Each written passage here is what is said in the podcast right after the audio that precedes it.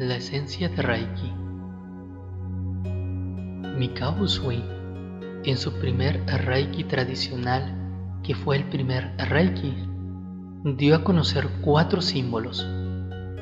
Es posible que al reikista se lea sean dados otros símbolos a través de una meditación o un sueño, pero ha de saberse que este símbolo es para uso exclusivo del reikista, siendo él quien sabrá dónde y cuándo utilizarlo. Debido a esto, algunos maestros han hecho variaciones a la reiki tradicional, agregándole nuevos símbolos o hasta cambiando el nombre del reiki. Hay que tener presente que reiki, en esencia, es uno, sin importar qué otros nombres le pongan o que se le agreguen. Lo que sí es de vital importancia es el amor, la responsabilidad, la entrega y la comprensión con que se da, según las instrucciones de Mikao Usui.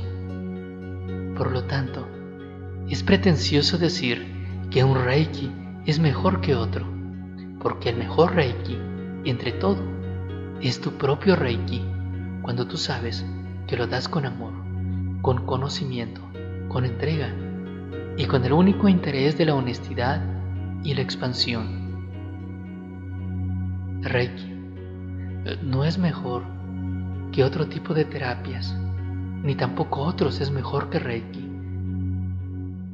El verdadero reikista no se pelea ni se confunde por cuál es mejor.